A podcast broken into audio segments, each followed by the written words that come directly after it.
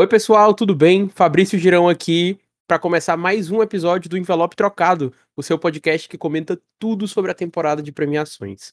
A gente segue dando continuidade aqui às nossas reviews dos filmes que estão indicados ao Oscar de melhor filme nesse ano. Você já pode conferir aí episódios de Tar, Os Fablemans, Avatar e Os Banshees de Inisherin. Mais uma vez eu estou aqui acompanhado dela, Graziele Souza. Oi, Graça, tudo bom? Olá! Quanto tempo? Faz tempo que a gente... Quanto tempo assim, né? Porque faz tempo que a gente não grava. De fato, faz Pois muito é. tempo. A gente, a gente que tava gravando um episódio todo dia, né? Não é? Na correria. Mas, gente, já tava aqui vendo o calendário e a correria volta já já. É, de fato. Se a gente conseguisse manter fiel ao calendário. Enfim, Vai dar certo dessa vez. a gente tá aqui pra fazer a review de Elvis, filme da Warner que chegou com bastante força nessa temporada de premiação, ainda mais considerando que foi um filme lançado lá no primeiro semestre do ano passado. Foi sustentando todo, todas as conversas ao redor dele, sobre a performance do Austin Butler, por exemplo. Chegou com força no final do ano e aqui converteu esse sucesso em oito indicações ao Oscar desse ano. Ele tá indicado melhor filme, melhor ator pro Austin Butler, melhor som, melhor design de produção, melhor fotografia, melhor penteado e maquiagem, melhor figurino e melhor montagem. Mas eu e Grazi não estamos sozinhos aqui nesse episódio porque nós temos convidados de novo. E dessa vez nós estamos com ela, membro original do Tapioca, membro fundadora do Tapioca, Isabela Santana. Oi, amiga. Olá, olá, olá! Muito prazer estar aqui com meus amigos queridos, com quem eu falo sobre cinema, séries e música todo santo dia. E tudo, né? Também fofocas no geral. é verdade. E importante falar também que a nossa incrível arte do envelope trocado foi feita por essa preciosa pessoa que é a Isabela. Muito Ah. obrigada por esse presente. O nome Sempre também veio da cabeça incrível da Isabela. Então, assim, ela é basicamente parte aqui, ó. Só não tá aqui todo dia com a gente, mas ela faz completamente parte do envelope trocado. Onipresente. E assim, se você ver qualquer coisa minha ou qualquer coisa do AD que tenha um design ou um nomezinho minimamente legal, foi a Isabela que fez. Então, o crédito é todo dela. Mas Muito sim, honrada. trouxemos, trouxemos Isabela aqui pra gente fazer a nossa review de Elvis. Como vocês já sabem aí dos últimos episódios, a gente fala primeiro impressões mais gerais, o que é que sentimos e achamos quando assistimos o filme, e depois a gente debate alguns assuntos mais específicos, tá certo? Quem quer começar? Bora lá, deixa eu falar aqui logo. Esse episódio vai ser tão bom. Assim, vamos lá. Vamos começar do começo. Eu gosto muito do Baz Luhrmann. Tipo, Moulin Rouge é um dos meus filmes preferidos da vida. É, eu lembro da primeira vez que eu vi esse filme, foi um grande, grande surto na minha cabeça. E até hoje ele tem o mesmo impacto pra mim. Eu gosto muito dos exageros dele e tal, e eu acho que combinou muito ele dirigindo um filme do Elvis. Só que, assim, né? O meu grande problema desse filme é que, pra mim, o Elvis é secundário do próprio filme. Eu já até comentei isso em outros episódios aqui do Envelope, é, mas a gente já começa o filme com o personagem do Tom Hanks narrando ali, e a gente já percebe que, tipo, vai dar ruim. Não vai dar certo isso. E eu acho que essa presença muito constante do Tom Hanks, que do personagem do Tom Hanks, perdão, não lembro o nome dele, o Coronel. Coronel Parker. Pois é. Coronel do, É. do KFC. Coronel Sanders. É, e ter essa figura do, do coronel ali narrando a história, guiando toda essa história, eu acho que tira muito da presença do próprio do, Elvis. Pra mim, o Elvis é secundário no filme dele e isso acaba deixando a história dele meio superficial. E pra mim, isso é o grande problema do filme. É, assim, eu acho que o Baz Luhrmann, ele consegue fazer o espetáculo, assim... É, na primeira cena do Elvis, acho que a gente já tem, assim, muito marcado todas as principais características do Elvis, assim, é incrível ver ele no palco. E palmas pro Austin Butler por isso, porque ele tá maravilhoso. E eu gosto muito, por exemplo, como ele trabalha a histeria do- do- dos fãs ali pro Elvis e tal. Mas é muito complicado ver que a história dessa figura tá em segundo plano, sabe? É, ele cria muito bem a imagem incrível que é a do Elvis, mas o Elvis em si a gente sabe pouco sobre ele. No geral, já colocando a minha contribuição aqui, é, antes de ver o filme, eu li uma crítica lá no IndieWire, né? Depois que o filme estreou, não lembro se foi em Veneza, se foi em Cannes, que era basicamente isso que a Grazi falou. E eu fui com o coração muito fechado, muito fechado pra esse filme, já odiando sem nem ter conhecido. E era isso que eu tava esperando. Pra minha surpresa, eu não detestei tanto. É, eu não achei que houve esse. é, colocar o Elvis no pano de fundo, em segundo plano da própria história. Um pouco. É aquela coisa, muitas cenas do coronel poderiam ser completamente descartadas do filme que não faria nenhuma diferença. Mas eu gostei do filme mais do que eu esperava. Eu acho que as cenas que envolvem o Elvis, a criação da música, da performance dele, tinham tanta vida, né, que o próprio Austin colocou na performance, tanta a, a alegria, a música. A questão das músicas a gente ainda deve aprofundar nisso, né? Essas que uma mistura com contemporâneo, ainda não sei bem se eu gostei, mas a excentricidade do, do Baz Luhrmann às vezes me incomoda. Inclusive Mulan Rouge, que eu acho um filme excelente, mas tem cenas que, que são muito complexas para mim. E eu acho que às vezes essa excentricidade dele pegava e me tirava um pouco da magia do filme. Mas eu gostei mais do que eu esperava. E como uma pessoa viciada em biópicos, eu sou muito tendenciosa. Qualquer filme que é uma história real, eu tô lá comprando. E Elvis foi mais um que eu comprei. Dos 10 indicados ao Oscar de melhor filme esse ano, eu ainda não vi três: Triângulo da Tristeza, Nada de Novo no Front e Entre Mulheres. Dos outros sete, eu ia dizer seis, pra vocês verem como eu tô bom de matemática. Dos outros sete que eu vi, Elvis foi o que eu menos gostei. E assim, eu não detestei o filme e também não gostei. Tipo, eu gostei. Eu gostei, só que eu tenho muitas ressalvas. Como que as meninas falaram, é, eu acho que a excentricidade do Baz Luhrmann casa muito aqui, porque quando ele precisa fazer um espetáculo e fazer aquela coisa assim que, tipo, que te impressiona e que, tipo, caraca, te deixa, meu Deus, esse era a pessoa mais foda do planeta Terra, era esse homem. Ele faz, ele entrega.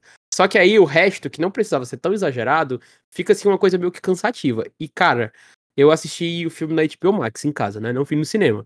Nos primeiros 20 minutos, que são a coisa mais caótica já feita na face da Terra, eu quase desistia, tipo, umas 10 vezes. E eu acho o começo do filme muito ruim. Ele demora muito para engatar, ele não sabe que história ele tá contando, ele vai para um lado, vai para o outro, atira umas coisas, a montagem é meio doida. E aí eu fiquei, caraca, será que não vai vir nada minimamente interessante? Mas aí, quando a figura do Elvis começa a se estabelecer mais, e a história começa a ficar um pouco mais focada nele, porque concordo com a Graça também de que como que o Elvis não é assim, tipo assim, o centro e o protagonista do próprio filme, né? Você vai fazer um filme sobre o Elvis do, do ponto de vista do empresário vagabundo dele. Escolhas, né? Mas aí, isso também, esse tipo de escolha, rende cenas maravilhosas, como as cenas do Ele é Branco, né? O melhor momento desse filme. Clássico. Essa cena é muito boa. Mas, enfim, gosto muito do filme como espetáculo. A interpretação do Austin Butler é um troço, assim, fenomenal.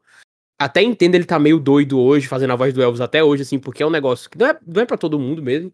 É uma, é uma interpretação muito foda. Ele tá muito bem. E se não funcionasse ele, né? Nada do filme funcionaria porque precisa muito que a, que a performance dele seja muito boa, e ele de fato entrega isso.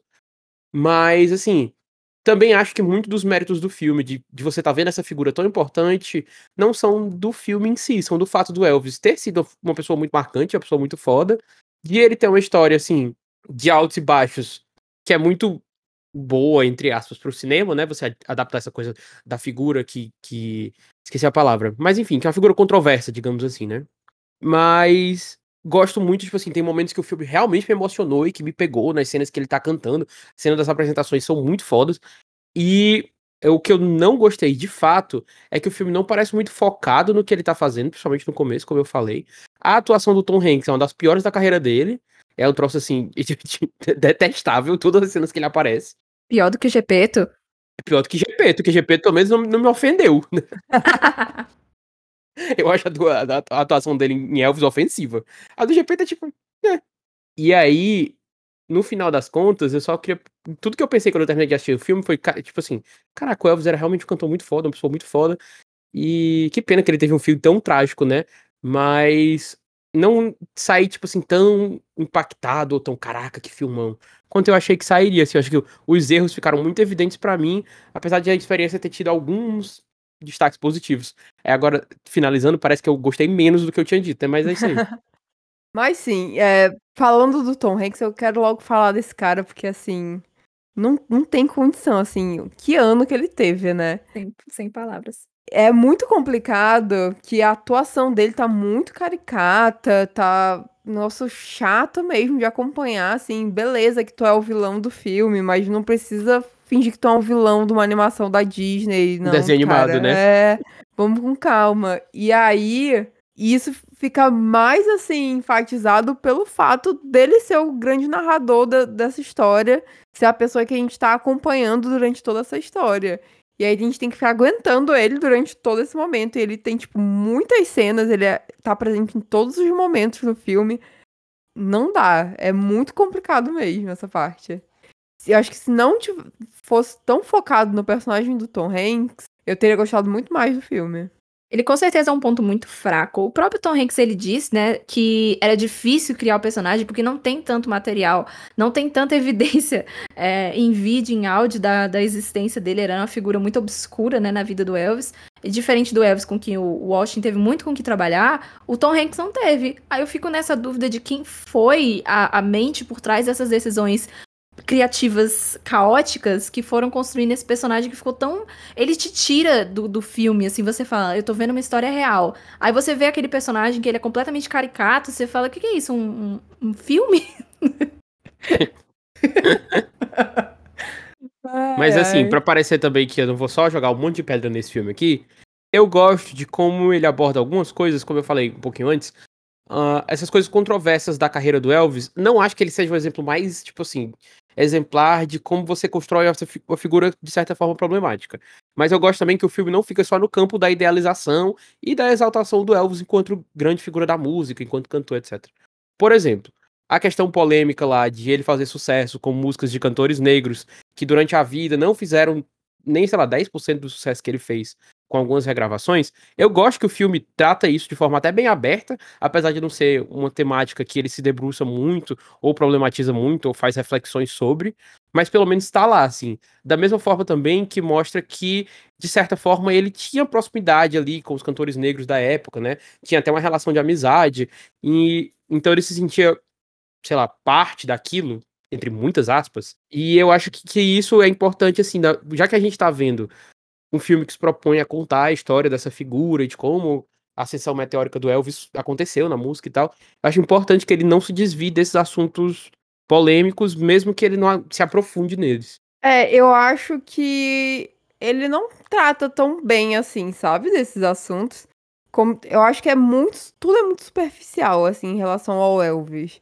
É, eu acho que assim, o filme acerta muito na construção dessa figura é, que a gente conhece do Elvis e tal, essa figura que todo mundo enlouquece, mas essas questões mais pessoais, eu acho que fica tudo muito superficial.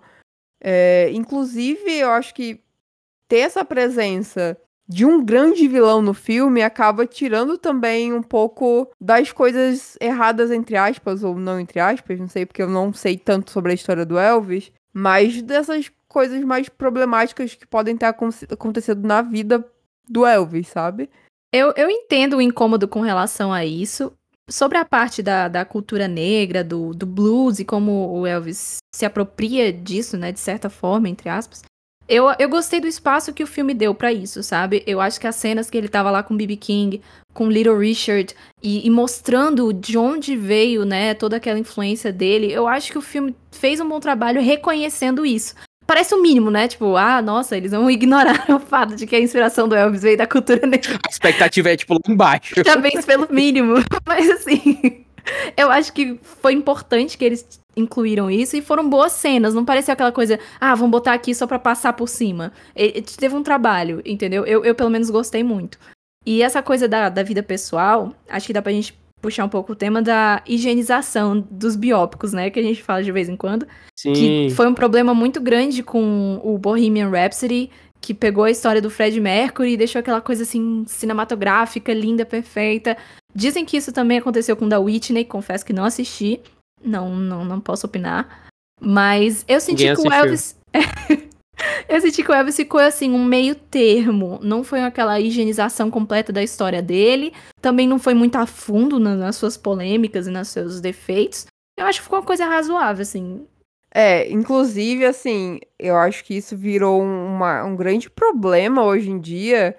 É, essa crescente das cinebiografias que são todas meio genéricas, assim, todas meio iguais. E só muda o personagem principal. E para mim, Elvis foge um pouco disso. É, porque a gente teve aí o da Whitney, que eu também não, não assisti ainda, assim, mas eu só vejo as pessoas falando que é basicamente é, pegaram o Wikipedia e transformaram num filme, assim, sabe? Eu fico só imaginando o que que, o que, que veio nesse negócio. Mas o Bohemian é putz, complicado demais. E, e tudo começou meio com ele, né? Ele, infelizmente, fez muito sucesso. Recebeu muita, muito reconhecimento no é, Oscar, é, principalmente. Que dois prêmios no Oscar. Sou completamente contra. Ganhou de montagem, gente. Não faz nenhum sentido isso. Mas ok. ok. Não vamos tocar nesse assunto, sou, ferida. Sou. Então acho que isso meio que abriu as portas para esse estilo de filme, assim, mais genérico mesmo, sabe? E aí a gente tá vendo um atrás do outro. Agora pra esse ano a gente já já estão aí é, produzindo um do Michael Jackson. E aí vai ter o da Amy Winehouse também, então assim... Que já tô completamente é... raivosa com ele, nem, nem, nem saiu, já tô com raiva. Então assim, acho que são poucos os filmes é, dessa leva que a gente tá tendo agora que conseguem sair um pouco dessa curva que tá acontecendo. Eu acho que Elvis conseguiu isso, assim, apesar dos seus problemas, é um filme diferenciado e tal. E aí eu queria citar também Rocketman, que absurdo Perfeito. esse filme não ter ganhado mais reconhec reconhecimento absurdo. nas premiações e tal, porque é um trabalho belíssimo, belíssimo, belíssimo. E triste que não teve, não teve basicamente reconhecimento em premiação, né?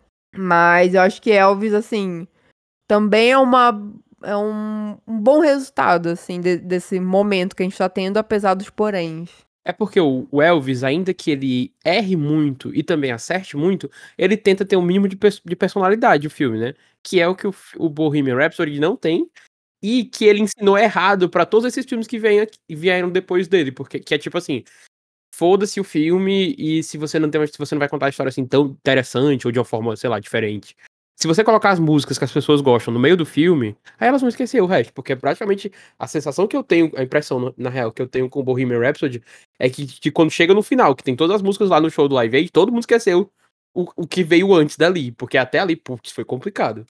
E eu acho que o Elvis não segue esse caminho, como a Graça falou, e o Rocketman também não, por isso que ele é tão bom. Eu acho que a deixa do Rocketman é uma boa. É um bom gancho pra gente falar das músicas, do uso das músicas do, do Elvis no filme.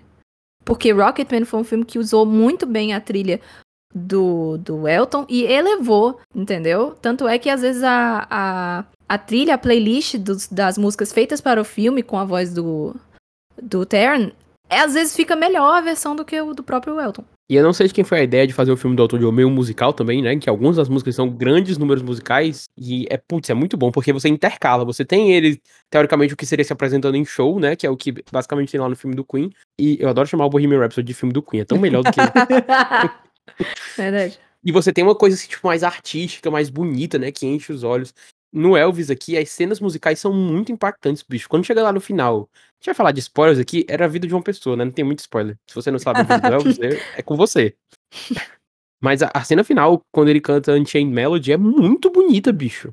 E aí você vai ver o que, inevitavelmente, eu acho que tá, 90% das pessoas que assistem esses filmes fazem, vai comparar com a cena de verdade. E, e, cara, é muito surreal, porque, tipo, não é aquela coisa que é a cópia pela cópia, mas você consegue ver a emoção do Austin Butler na cena é, é muito bonito, muito, muito impactante mesmo.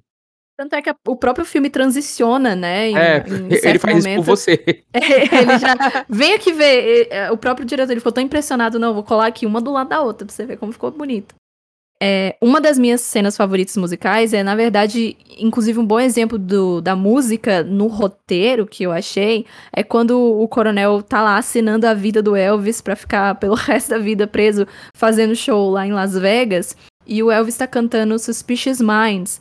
E aí a gente fica aquela é, sobreposição dele cantando é, We're caught in a trap. Estamos presos numa armadilha, né? Eu tô preso numa armadilha e o coronel lá assinando é, lá a propinazinha dele e o contrato por cima do Elvis. Então eu gostei muito. Tanto a performance do Austin em Suspicious Minds eu achei muito boa. A, a banda no fundo, a orquestra. Foi uma linda cena e eu achei que, poxa, entrou muito bem no roteiro. É, filmes que sabem usar a música pra elevar a história, né? Que falta em alguns filmes de bandas e artistas musicais, de modo geral. Mas, é, falando de música, aqui em Elvis a gente tem também a questão das músicas atuais no filme. E eu queria saber a opinião de vocês sobre isso. Achei polêmico. Divisivo. Eu não formei muita opinião sobre, na verdade, assim. Não me incomodou a ponto de eu dizer assim, que lixo. Mas também não me marcou nada pra dizer, caraca, que escolha interessante. Então eu acho que, assim, tanto faz como tanto fez, o que é a pior coisa que você pode dizer de um filme. É melhor odiar ou gostar muito do que É, achar qualquer coisa. Não lembrar. É, e eu sinceramente nem lembro muito das músicas que eles colocaram. Eu tô completamente viciada na minha vida real, naquela, na versão da Doja Cat, né? De Hound Dog. E que é aí, bem boa. É muito boa. E ela no filme eh, estava intercalando com a, a cantora lá em cima. E aí, tipo, era só pra mostrar, tipo, ele andando na rua e todo descolado. E aí, lógico, você bota um rap, você bota uma batida moderna, aquela cena ganha um peso, assim, tipo, nossa, olha como ele é descolado, como ele tá é, comandando aquele lugar. Mas eu acho que isso também poderia ser feito com a música da época, né? É, Então, e- essa cena, inclusive, eu acho que é a que mais me incomodou no filme. Porque ficou mais. Ficou a coisa mais destoada, assim. Tá? Ficou muito É. estranho pra mim. Eu entendo, eu acho que poderia até funcionar na, no, no campo das ideias. Mas na prática, pra mim, não deu tão certo assim. E foi divulgado como uma grande coisa, né? Tipo, com músicas e novas versões, com fulano de tal, cicrano. E aí, tipo, no filme você nem percebe, às vezes, sabe? Tipo, ah, ah, é, isso tá um pouco diferente. Você só percebe a estranheza. Mas você não fica, nossa, olha essa versão. Olha o fulano- cantando, né? É. E no filme que chama a atenção, quem poderia imaginar? São as versões das músicas do Elvis normais mesmo. Com o Elvis, Uau, o Elvis uau. entre... Quem poderia prever, né? É, eu queria voltar, assim, pra um comentário que eu fiz no começo sobre a primeira apresentação do filme, a primeira apresentação do Elvis no filme, que eu acho que ele marca muito bem, assim, é, o que foi aquela figura do Elvis, sabe? Eu acho que o Baz conseguiu é, trazer pro cinema de uma forma muito incrível é, essa histeria que, que o Elvis causava nas pessoas, assim, um negócio de um fanatismo mesmo, todo mundo ficava louco e tal. E eu acho que a forma como ele trouxe isso pro filme foi muito, muito bem feita.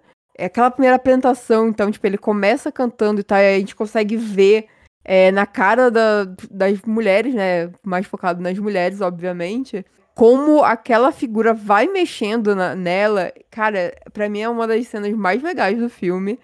E ao longo do filme a gente vê outros momentos desse, da, de como essa histeria acontecia, esse desejo louco das pessoas de encostar no Elvis e tal.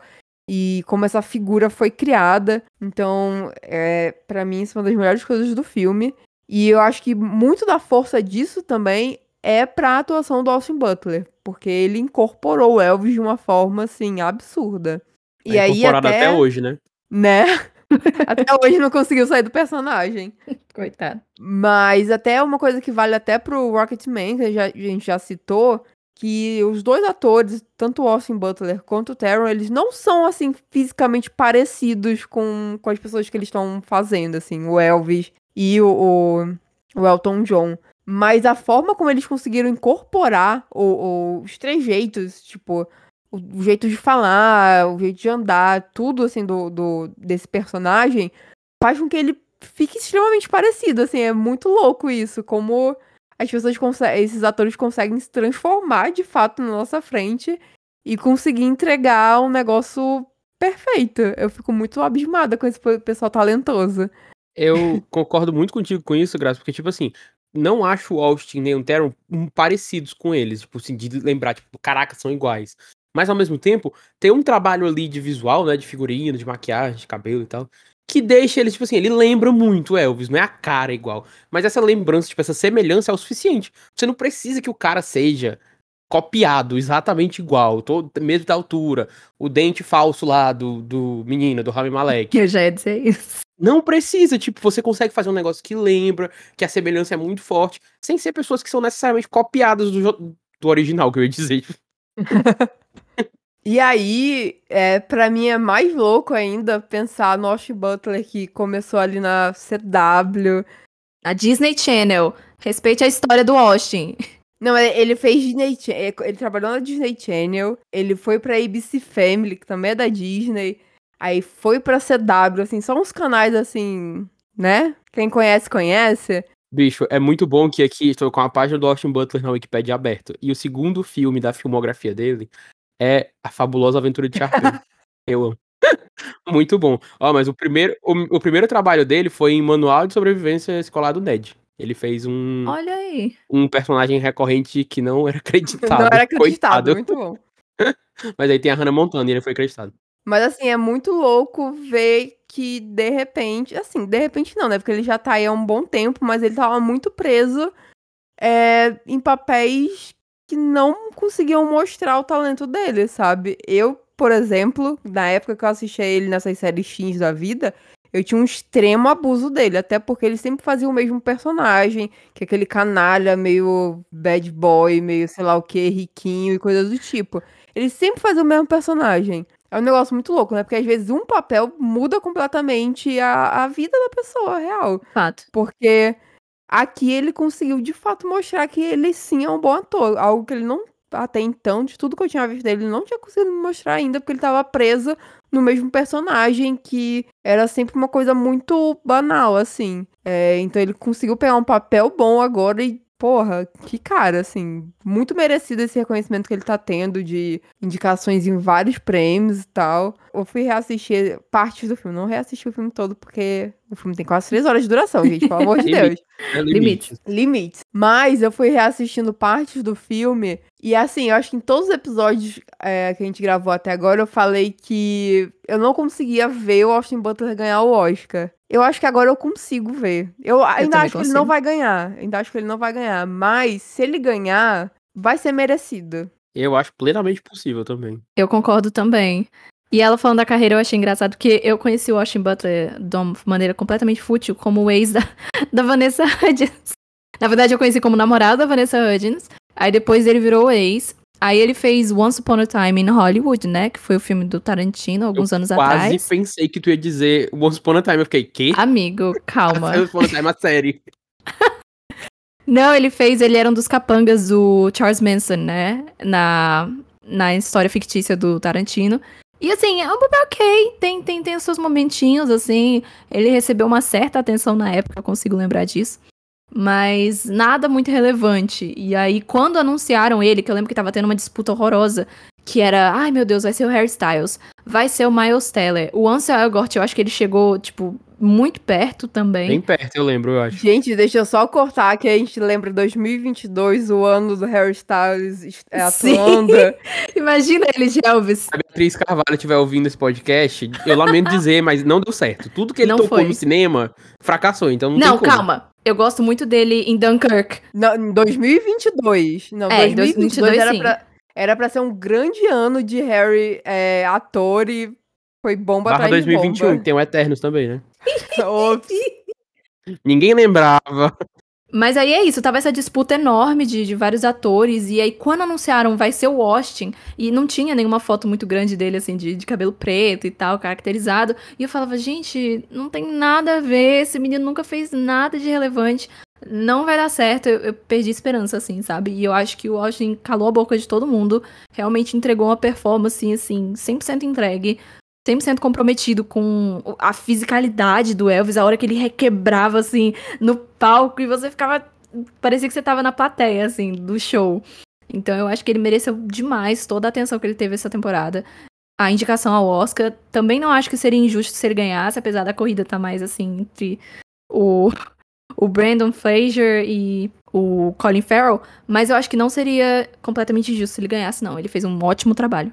E aí, a, Isabela falou disso agora há pouco, e a Grazi falou na, na última fala dela também, assim, que não só o Austin consegue trazer, né, incorporar o Elvis no palco e trazer a atenção, comandar a atenção na cena, mas o, o Baz, como a Grazi falou, ele cria a mística em volta, assim. Você é, é quase como se você fosse parte do frenesi ali. Você tá vendo aquele fenômeno na, na frente, diante dos seus olhos, e é uma coisa, tipo, quase que hipnotizante. Inclusive, um dos destaques dele nessas apresentações, uma das coisas que faz também a performance do Elvis no palco ser tão brilhante é a questão do figurino, né? Que tá indicado é, no, ao Oscar, com um trabalho muito impecável. Acho que foram mais de 90 é, figurinos, né? Que eles fizeram do Elvis, com, com coisa feita pela Prada. Eu vi uma história muito legal também que eles.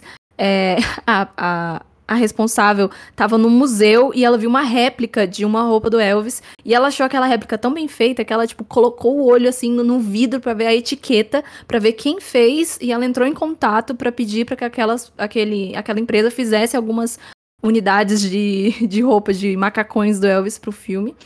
E eu acho que, tipo, foi um trabalho excelente de criar aquele personagem, não ficar aquela coisa fantasia de, de 1,99, né? Aquele Elvis que você tem em Las Vegas, em todo canto. Foi um bom trabalho e pareceu tudo muito fiel, assim, tudo muito de época. Foi um trabalho lindo. Eu acho que também poderia ganhar esse reconhecimento em, em figurino no Oscar sem problema nenhum. É um gancho bom pra gente comentar, acho que as indicações agora, né, Grazi? Já? Concordo. Falar das, das, das indicações, das chances do filme, como é que ele tá na corrida agora. Mas eu vou pegar essa fala da Isabela aí pra dizer que eu acho o trabalho de figurino desse filme realmente muito bom. E é tipo assim, tanto de figurino quanto de maquiagem, né, que tá indicado nas duas, é aquela coisa de recriar a época com muita fidelidade, de dar personalidade pros personagens também, né, através do figurino, que eu acho que é uma coisa muito importante. E que talvez esteja no páreo, né, para ganhar figurino, apesar de que é o meu trabalho favorito ainda é do Pantera Negra. E eu acho que ele tem certa vantagem até aqui, mas como o filme, sei lá, perdeu meio que força ao longo da corrida, não sei se ele vai sustentar essa vitória, que ainda acho plenamente possível que o Elvis consiga levar aqui. Também acho que ele pode levar design de produção, também acho que pode rolar cabelo e maquiagem, né? A gente nunca sabe. E, mas assim, acho que nessas três categorias técnicas ele chega forte. Fora isso, tipo, a chance mais forte do filme é o Austin Butler levar melhor ator, que, como a gente já comentou aqui ao longo do episódio, não está fora das possibilidades, apesar de que a corrida pode estar parecendo estar mais desenhada pro lado do Colin Farrell e do Brendan Fraser. A gente não teve prêmios importantes ainda que podem nos dar uma luz melhor sobre o Oscar, né? Tanto o SEG quanto o BAFTA estão chegando aí e podem mostrar se mais ou menos se a corrida já tá tão decidida assim, ou se ainda há espaço pro Austin Butler chegar e surpreender porque voltando para aquela coisa mais específica da performance dele, não deixa de ser uma performance merecedora, assim. É um trabalho que muita gente penaria para fazer, tipo, não é uma responsabilidade pequena, é uma puta responsa, e ele entregou. Ele é, tipo, a melhor coisa do filme, ele entregou a atuação digna do Elvis, dessa persona que ele é, ele conseguiu uh, passar a grandeza dessa figura, porque quando você faz um negócio assim de, de um de uma pessoa que é tão icônica, que é tão importante para tanta gente, que marcou tanto a história do, mu do mundo, né? A história da música. Eu acho que é um desafio, assim, tremendo. E o, o Austin não decepcionou. Se ele ganhar melhor ator aqui, não tem nem o que reclamar, meu ver. É muito, muito merecido. Pois é, e assim. E é um filme que, se o, a escolha do ator fosse errada, o filme não ia existir. Porque, por mais que a gente tenha comentado aqui, que eu tenha comentado aqui, que parece que a história do Elvis é secundária na história, a figura do Elvis ainda é extremamente importante para o filme, né? Obviamente, já que é um filme sobre ele. É, então, se a escolha fosse errada, se por algum motivo o Austin Butler não funcionasse no personagem, esse filme não, não ia acontecer, não ia, não, não tem condição, assim, nenhuma. E ele consegue segurar muito bem, assim, eu acho que também seria muito merecido se ele ganhasse. E eu acho que ele tem chance, sim, apesar de eu achar, assim, como o Fabrício disse, a gente ainda vai ter o SEG e o BAFTA que vão ajudar um pouco a ver como é que tá essa situação e tal. Mas eu ainda consigo, nesse momento, eu ainda acho que o favorito maior é o Brandon Fraser. Mas o Austin Butler tá ali e pode ganhar, com certeza. Eu acho que deve ficar entre um desses três nomes: Colin Farrell, é, Austin Butler e o Fraser. E ele tem grande chance de ganhar, sim. E como o Fabrício falou, assim, essas outras, essas outras categorias de maquiagem, figurino e tal, eu acho que ele tá na corrida, mas num segundo plano, assim. Maquiagem a gente vê muito as pessoas falarem da baleia, que tem um trabalho, pelo, assim, pelo que a gente já viu de imagens e, e, e trailer e tal, o filme ainda não estreou no Brasil, mas pelo que a gente já viu, é, o trabalho de maquiagem, principalmente focado nesse personagem do Brandon Fraser, é um negócio bastante impressionante. Então, eu acho que esse pode ser o grande prêmio do, do filme, junto com o ator, né? Que eu já comentei que o Brandon Fraser é o principal nome para a categoria. E no caso de figurino, eu ainda acho que Pantera Negra é o grande nome desse, dessa categoria. E tem muita chance de ganhar e vai ser muito merecido de se ganhar. Mas ali nos tá disputando com Elvis, com certeza. acho que a disputa deve acabar ficando entre os dois. De resto, aí eu acho já mais complicado. Melhor filme, não consigo ver acontecendo. É, montagem, assim, eu não vou mentir, que eu gosto do, do estilo frenético desse filme. É, eu acho que funciona muito pra, pra imagem do próprio Elvis, sabe? Mas não acho, só se der uma de Bohemian aqui e uma surpresa absurda. Mas eu não acho que vai ganhar em montagem. Eu, eu, eu imagino que esse prêmio pode ir para Top Gun ou tudo em todo lugar ao mesmo tempo. Mas a gente até comentou aqui em outros episódios que a categoria de montagem não acerta o, o a categoria de melhor filme, né? Então, capaz de ir para Top Gun esse prêmio aqui. Mas fotografia, o fato de não ter Top Gun aqui deixou a categoria meio aberta, né? A mulher vai pra frente. Filme de guerra. Eu, eu só consigo ver esse prêmio indo pra frente, sinceramente. Eu ainda vejo essa categoria meio aberta, porque a gente tinha um grande nome para essa categoria e esse grande nome não foi indicado. Foi roubado. Era o vencedor, é. era pra ser o vencedor. Pois é, então é uma categoria aberta. Vamos, vamos ver o que, que vai acontecer aí. Assim, é, no meu ver, Elvis poderia ganhar montagem como um prêmio de consolação, né? Que, assim, poucas coisas eu acho que poderiam ir para ele, além do ator, como vocês falaram várias vezes. Eu acho que ele tem chance em figurino. Eu, eu, eu tô com a sensação de que Pantera não vai ter muito destaque nas premiações, exceto o prêmio da Angela Bassett. Eu acho que o resto vai passar, assim, completamente batido. E eu vejo o Elvis chegando forte para figurino. Maquiagem, eu acho uma pena que a gente talvez tenha aquele corte na hora da premiação, quando anuncia os indicados e vai ser o Tom Hanks. Eu espero que isso não aconteça. É, a gente vai ter que ver o Tom Hanks.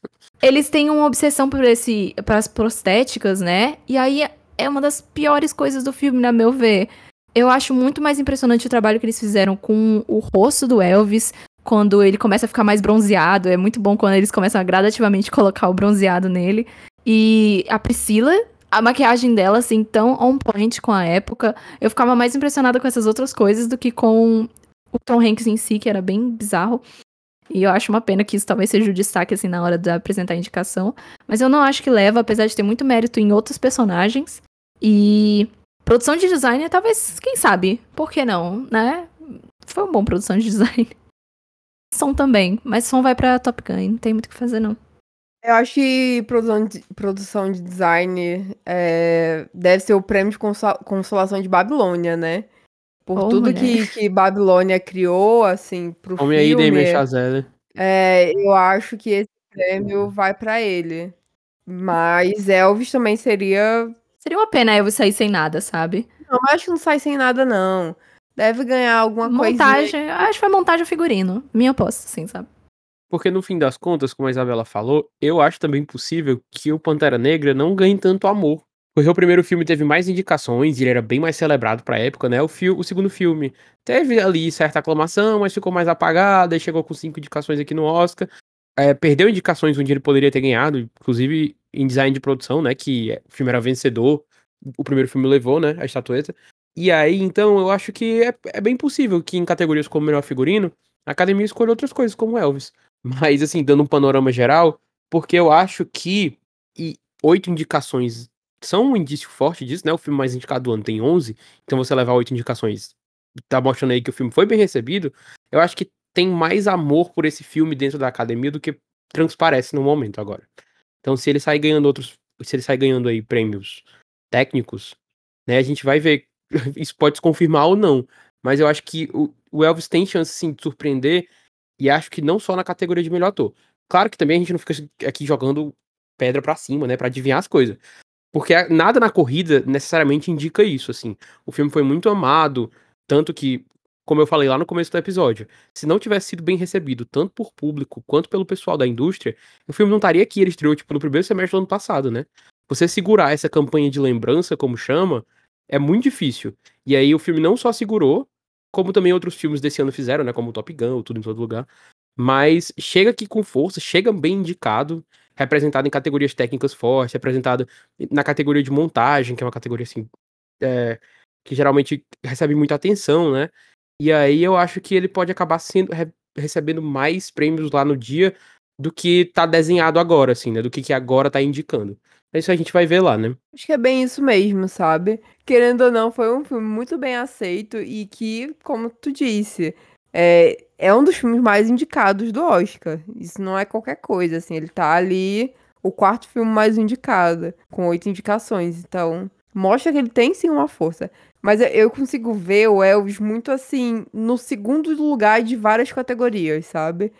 Existe sempre um, um outro filme que é mais preferido do que ele, assim, para as categorias. Mas obviamente ele pode surpreender e passar na frente desse preferido da- da, categoria. E isso vale pra literalmente todas as categorias, incluindo ator, menos filme, que eu acho que filme ele já fica ali mais pro meião, assim. Só pra dizer que uma coisa que eu acho que ajudou muito na campanha de Elvis, e aí eu não sei quanto, quanto eles podem explorar isso a partir de agora, é porque sempre teve uma participação muito interessante da Lisa Marie, que é a filha do Elvis, né?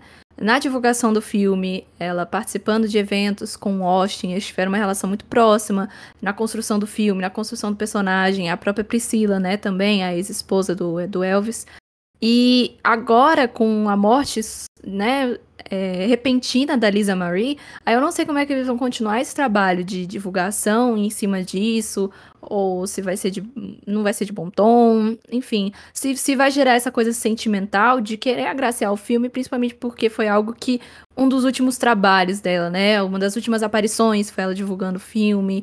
E, e essa coisa de, de honrar, né, o legado do, do pai dela e dela também. É um negócio muito delicado, né? Porque realmente é... a família do Elvis abraçou muito o filme, tava muito presente. Tipo, a última aparição da Lisa foi ali no, no Globo de Ouro, né? Então, ela... a família tava sempre muito presente na, na divulgação desse filme. Não, eu acho assim, eu acho que vale a discussão também, porque é, é muito de como a temporada se reflete num todo, porque que narrativas a academia vai comprar? Eu acho plenamente possível que eles comprem essa narrativa. No sentido de, tipo assim, e de que isso seja aproveitado também, pode ser uma coisa muito feia, tá falando agora. Mas de que isso possa ser aproveitado na campanha do filme mesmo. Não fazer, tipo assim, ah, meu Deus, a mulher morreu, e aí, por favor, voltem no filme. Mas uma coisa de, tipo, criar essa, essa proximidade da família, de como era um filme. Foi abraçado pela família, como vocês já falaram, que eles tinham uma relação próxima mesmo.